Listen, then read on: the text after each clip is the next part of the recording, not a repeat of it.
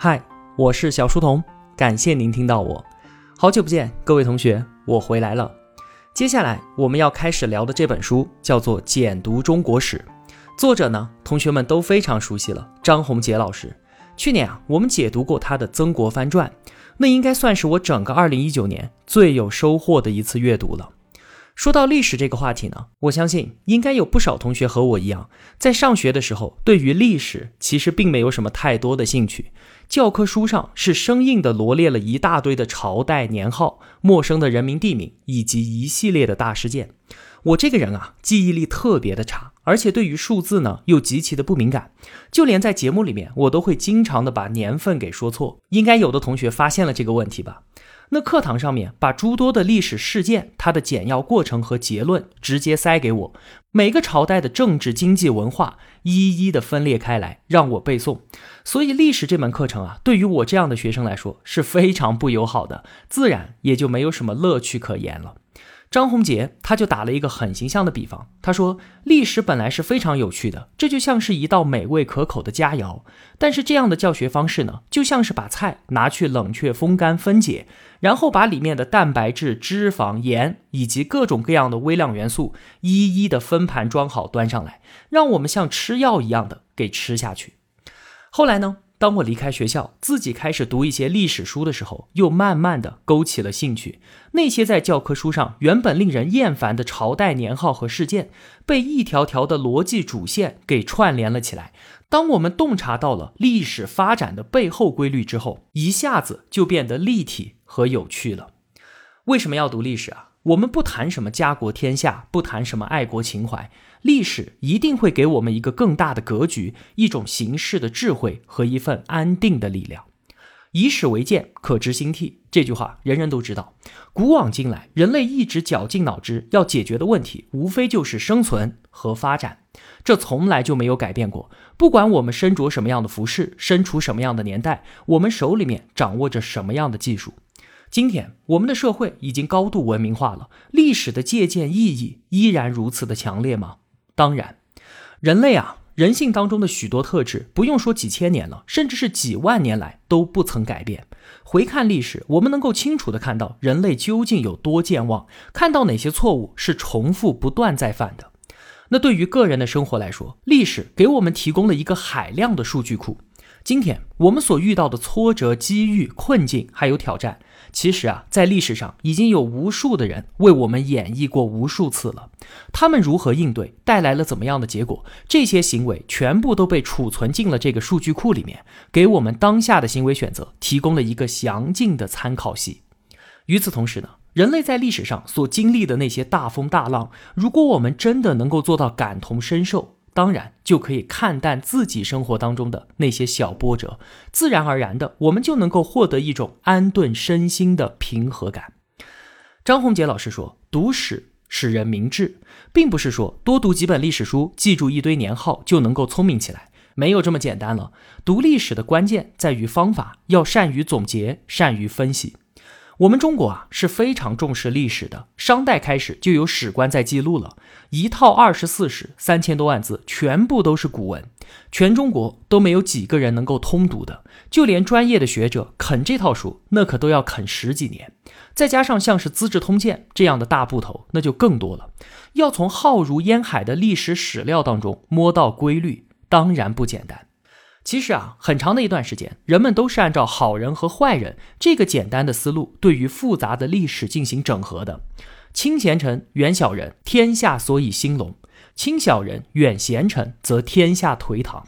对于历史的理解只停留在这个层面，当然非常的肤浅。而这种肤浅的认识，甚至构成了中国从秦朝到清末这两千多年一直在治乱循环当中绕圈子的原因之一。所以啊，读历史不一定能够带来智慧，还有可能会带来愚昧。我说几个历史观点啊，同学们听听看，是对是错。说欧洲中世纪那就是一个黑暗的时代，以推翻王朝为目的的农民起义应该是全世界所共有的现象。罗马帝国和我们古代中国一样，统治者都是世袭的。我们中国历史上腐败那么严重，就是因为统治者没有反腐的决心。历史当然是线性发展的，越往后自然也就越先进。怎么样？这些观点说的是对是错呢？听起来应该是对的吧？我之前也是这么认为的。但其实呢，这些都是我们头脑当中所充斥着大量错误常识中的其中几个而已。我们要聊的这本书叫做《简读中国史》，那怎么会扯到欧洲中世纪和罗马帝国呢？这本书的副标题啊叫做《世界史坐标下的中国》。张宏杰就是要帮我们在世界史的背景之下，迅速了解中国历史的脉络。历史为人们所津津乐道的，往往都是那些权谋斗争和王朝兴替。这些事情在我们看来，每次都是花样翻新的；可在张宏杰看来呢，全部都是一些规律性的重复。这本书就跳出了具体的朝代人物和事件，聚焦历史背后的规律，揭示了底层的游戏规则。我们常说“不识庐山真面目，只缘身在此山中”。不读中国史，不知中国之伟大；不读世界史，不知中国之特质。这本书就是把中国放到世界背景下面去观察，在中国和世界的互动当中，寻找中国历史发展的内在逻辑和外在动因。纵有五千年，横有四万里，视野越是高远，我们对于中国的理解就越是开阔。那好，翻开书本，开篇啊，张宏杰就为我们简单的梳理了中国历史发展的几条大的脉络。第一条呢，是我们今天很多人都非常自豪的事情，就是我们中华文明是世界上唯一未曾中断的文明。历史上的其他古文明都已经灭绝掉了，像是今天的埃及人，除了利用金字塔发展旅游业之外，他们的文化和古埃及文明没有任何关系。两河流域的所有文明，比方说苏美尔文明，更是如此了。直到考古学家挖出了几千年前的神庙遗址，人们才知道，原来这片土地上竟然出现过如此辉煌的一段历史。再比方说，罗马帝国崩溃之后，蛮族涌入，社会被彻底的改变，拉丁语也成为了死的语言，文字还可以被翻译，但是已经没有人能够读得出来了。古印度文明呢，也是在外族入侵之后被掐断掉了。我们中国也遭遇过外族入侵，但是所有的外来文化全部被中国文化同化或者是吸纳，全世界唯独中华文明几千年来一以贯之。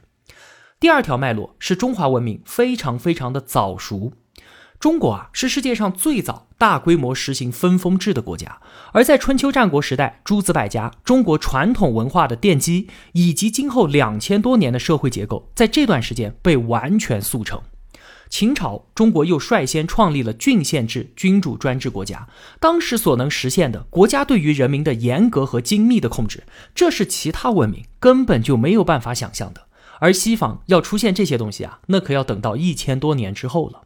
秦朝之后，一直到清末这两千多年，中国思想文化基本就是沿袭了先秦诸子，而政治制度呢，也是沿袭秦制，没有什么本质的改变。第三条脉络是两头剧烈变化，中间不断循环。中国历史上两次重大的突变：第一次周秦之变，第二次卷入全球化。周秦之变是秦始皇统一中国，从封建制进入到帝制时代。之前那种小国寡民的小资治体被统一成了一个大共同体，政治权力一竿子插到底，国家控制每一个人，汲取能力空前的强劲。第二次突变呢，是西方列强打开中国大门，也就是李鸿章所说的三千年未有之大变局。这让中国不可回头的卷入到了全球经济秩序当中，整个社会的运转规律又一次发生了质变。而在这两次巨变之间的两千多年，则是我们熟悉的王朝兴替。一个王朝一二百年就被农民起义给推翻，然后又被另一个新的王朝取代，如此循环往复。最后一条脉络是边疆和中央的关系。中国历史上啊，几乎所有的新兴政权都是起自边疆地区的。对于夏来说，商就是东边的边缘民族；而对于商来说呢，周是西夷，就是西边的蛮夷。后来呢，在中原诸侯看来啊，灭掉六国的秦，那也是西边的蛮夷。到了汉代之后，来自东北的少数民族占据半壁江山，或者是一统天下，就变成了一种固定的模式。一统天下的呢，是蒙古元朝和满洲的清朝。这个同学们肯定知道，而占据了半壁江山的，则是北魏契丹和女真的金朝。边缘民族入主中原，不是什么特例啊，而是贯穿中国历史的一个规律性的现象。以上呢，就是中国历史发展的几大脉络。对此有个印象，对于我们理解很多具体的历史事件都特别的有帮助。那我们中国历史上的第一个王朝叫做夏。出现在河南。汉族的前身就叫华夏族，华夏也是中国的代名词之一。全球通史的作者一再强调过一个观点，他说啊，文明是在交流和碰撞之中所产生的。世界有五大洲，但是我们看到中东、希腊、印度、中国和埃及这些较为发达的文明，全部都集中在欧亚大陆的中部，而像是美洲、澳洲和非洲中部的文明都是相对低级的。为什么会这样？这就是因为亚欧大陆它是相互连通的，各文明都在交流之中快速的发展，而其他地方呢相对隔离，长时间的与世隔绝必然造成文明的停滞。夏王朝之所以诞生在河南，也就是这么一个道理。河南的地理位置位于中华大地各文化的中心。一方面呢，各个文明的交流都要经过这里，所以它可以在不断的接触和学习当中快速的进步。另一方面呢，河南这个地方周围没有天险，四面都有可能的威胁，这就逼迫此处的文明部族强化了自我的组织能力。那除了地理位置的因素之外啊，夏王朝的诞生还有来自中国版图之外的世界性的因素。这个因素啊，就是小麦从中东传到了我们中国。小麦本来是中东的一种野草，但是在很短的时间之内，它就借助人类之手传遍了全世界。毫无疑问了，它就是地球上最成功的植物。那到底是人类驯化了小麦，还是小麦驯化了人类？这是在《人类简史》那本书当中，我们曾经讨论过的一个非常有趣的思考角度。尤瓦尔·赫拉利和王东岳，他们两个都认为，人类从采集狩猎的生活方式进入到农业文明，是一场巨大的悲剧。我觉得他们的分析很有道理，但是很多人是根本没有办法接受的。有兴趣的同学啊，可以翻看一下之前的节目。小麦它是一种高产作物，在它的支持之下呢，人口就得以快速的增长。但是小麦是需要灌溉种植的，所以呢，大面积的耕种必须要有公共管理系统对于水源进行分配和调节，这就迫使部族社会的管理组织水平迅速的提升。所以啊，夏文明的出现是外因和内因相互作用的结果，这也是我们之前说过的生存结构，也就是自然环境和人类的匹配程度，一定是文化得以发生的第一因。那除了小麦之外啊，还有很多东西其实都是外面传进来的，比方说我们老祖宗经常说的六畜兴旺，六畜里面啊，只有一半猪狗鸡是我们中国的土产，另外三样牛马羊都是从中亚传过来的。还有一些重要的技术，像是青铜，像是战车，都是外面的。甚至就连我们的十二生肖都不是我们自己的原创。埃及、印度和希腊竟然都有十二生肖，这属于天文知识了。其实最早起源于古巴比伦，后来呢，中亚人民模仿他们的黄道十二宫，搞出了十二生肖，传到了我们中国。在这本书的第一部分《中国文明的起源》里面，张宏杰说，中国文明具有独特的性格，体现在两个方面。血缘家族和祖先崇拜这两个特点啊，我们需要记住，因为只要聊到中国文明，一定会说到这两点。要理解中国文化的特质，这是最最基本的起点。经常听有人说，我们中国人是没有什么宗教信仰的，其实不然，我们的信仰就是祖先崇拜。他们认为有天堂、地狱和上帝，而我们认为人死之后会永远生活在阴间，所以我们每年节日都会给祖先烧纸，请他们保佑在世的后人。张宏杰说啊，他的舅妈很逗，他长期因为一件事情极度的焦虑，就是没有孙子。他的儿子两个孩子都是女儿，为了能够让儿子生第三个，他是想尽办法，甚至不惜喝农药。那为什么非要要孙子？就是因为他担心绝后，自己以后啊在阴间没有人给他烧纸，就只能沦为孤魂野鬼，永远以乞讨为生了。你看看，对于我们中国人来说啊，作为子孙后代，最重要的事情就是祭祀先祖，国家大事唯祀与戎。一个国家最重要的事情也就两件：祭祀和打仗。祭祀还在打仗的前面。那有的同学可能就说，这不就是传统的落后的封建迷信吗？之前我们强调过啊，所谓文化不是什么诗词歌赋，不是什么琴棋书画，它不是这些高于生存的表象。文化它就是生存本身。一个文化之所以长久不衰，绝对不是因为人们的迂腐，而是因为它有利于生存。新石器时代之后呢，部落规模逐渐扩大，从原来的几十个人变成了几千个人。这个时候啊，祖先崇拜的重要性一下子就凸显出来了，因为它能够带来凝聚力，让人们团结在一起。后来很多部落转化成联邦，也就是原始的国家，都是以供奉祖先的宗庙为中心建立起来的，统治结构就是血缘结构，谁的辈分最高，谁就是首领。然后呢，血缘的远近亲疏就决定了政治和社会地位。后来的三代啊，也就是夏商周的政治结构，都是由此直接演变而来的。三代的城市遗址共同的特点就是宗庙位于国都的绝对的中心，规模比王宫还要大，都是用来搞祭祀的。青铜器在世界的其他地方都是用来制造兵器和农具，而传到中原之后呢，我们拿来干什么？拿来铸鼎，就是装祭祀品用的东西。遇到重大的决策，要在祖先的灵位前烧乌龟壳来进行占卜。遇事不决就占卜，这只是因为很愚昧吗？不是的，愚昧和迂腐啊，对于历史来说，基本是毫无解释力。其实呢，当时啊，人类生活在一个信息量极低的时代，却要做出关乎氏族命运的重大决定。比方说，有敌来犯，要打仗，打不打？是迎战呢，还是搬迁逃跑？我们没有办法像今天这样全方位的侦查、知己知彼、评估出胜率，然后再做决定。在没有足够的信息的情况下，还必须做出重大决策，怎么办呢？答案就是占卜。两个好处了，第一个好处可以做出决策，犹豫就会白给，不能举棋不定。第二个好处就是大家都相信占卜的结果是祖先的神谕，所以能够极大的调动士气。因此，在今天大信息量时代看来，极为荒唐的占卜，在古代是非常有效的决策方式。其实啊，祖先崇拜这个东西，本来全世界的人类同胞们一开始都是这么玩的。可是为什么其他文明慢慢就离经叛道，把老祖宗搁到一边去崇拜上帝，或者是搞其他宗教去了呢？对此啊，张宏杰提出了一个特别有意思的问题。他说：“为什么希腊人弑父就是杀父亲，而中国人杀子杀儿子？”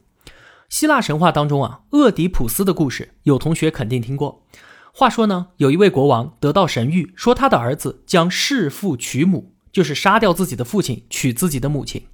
那国王非常害怕，所以他的儿子厄狄浦斯一出生就被丢到了山里面，孩子被牧羊人收养长大。一天呢，在城里，国王和厄狄浦斯狭路相逢，互相不认识，言语冲撞了几句之后，厄狄浦斯在盛怒之下就把自己的亲生父亲给杀了。后来机缘巧合，又被民众选为新的国王。按照习俗，他要和前王后，也就是和自己的母亲成婚，弑父娶母的预言就这么成真了。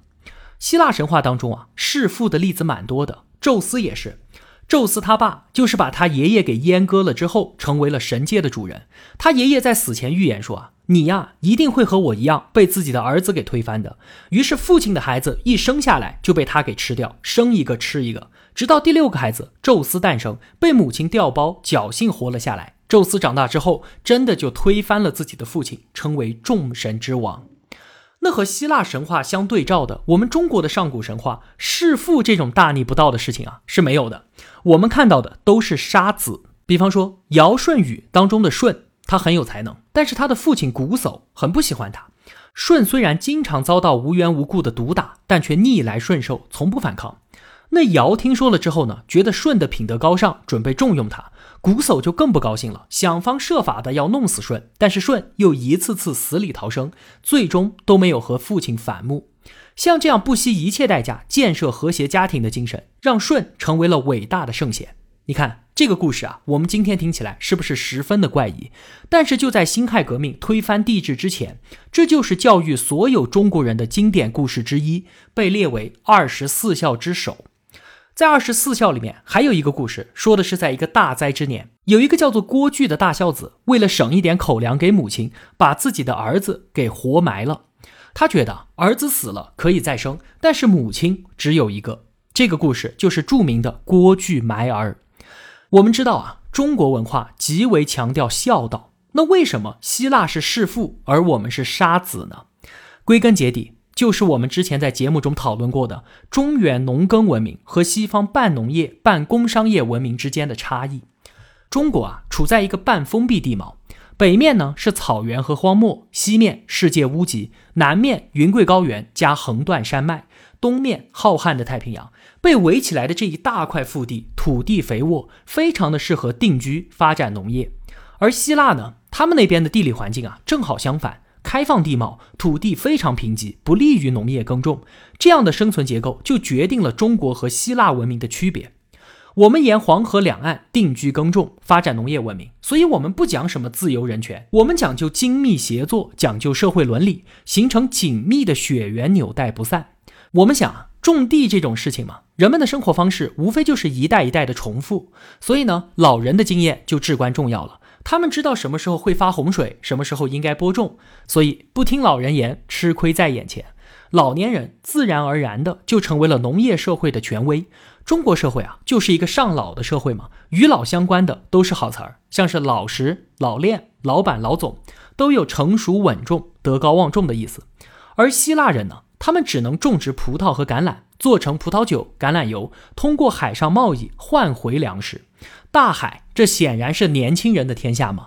一次远航历时几个月，和风浪搏击，这当然不是老年人应该干的事情。早期希腊社会富有的全都是年轻人，希腊歌颂的也是青春、力量还有健美。远航经商的生活方式肯定会打散血缘纽带，因为不可能是一个家庭老老小小的一起出海，又不是出海度假，所以只能是各家的年轻人组在一起，在一条船上，人和人之间是平等的。在古希腊，儿子成年之后，父亲就会承认彼此之间的平等地位，血缘纽带不断的松弛，父权也不断的弱化。成年人以平等的方式组成社会，从而呢创造出了希腊民主城邦。弑父精神就是推动西方社会不断发展的基本精神动力。人们对于家庭权威的态度，就决定了他们长大之后对于社会权威的态度。所以，西方文化敢于反抗权威的特性是非常突出的。自由、平等和契约精神，这就形成了西方文化的根基。那我们中国呢？商业从来都不发达，我们向来就是一个自给自足的自然经济体。因此啊，在其他文明因为商业发展而血缘断裂的时候，中国却出现了血缘群体的不断扩张，从家庭到部落，再到部落联合，最终形成国家。西方的城市都是由商品交易中心，也就是经济中心慢慢发展而来的，而在古代中国呢，城市全部都是政治中心，而非经济中心。城市最核心、最辉煌的建筑，一定是用于祭祀的，用于巩固血缘纽带、巩固宗法礼制的宗庙。有学者就说啊，推动中华文明形成社会变革的最主要动力是政治，而世界上其他地方呢，则是技术和贸易。夏商周三代就是血缘纽带的不断扩大化。下期节目我们再去看看之后的春秋战国的乱世是一番怎样的景象。今天这期节目我们就聊到这里。如果啊我有帮助到您，也希望您愿意帮助我。一个人能够走多远，关键在于与谁同行。我用跨越山海的一路相伴，希望得到您用金钱的称赞。我是小书童，我在小书童频道与您不见不散。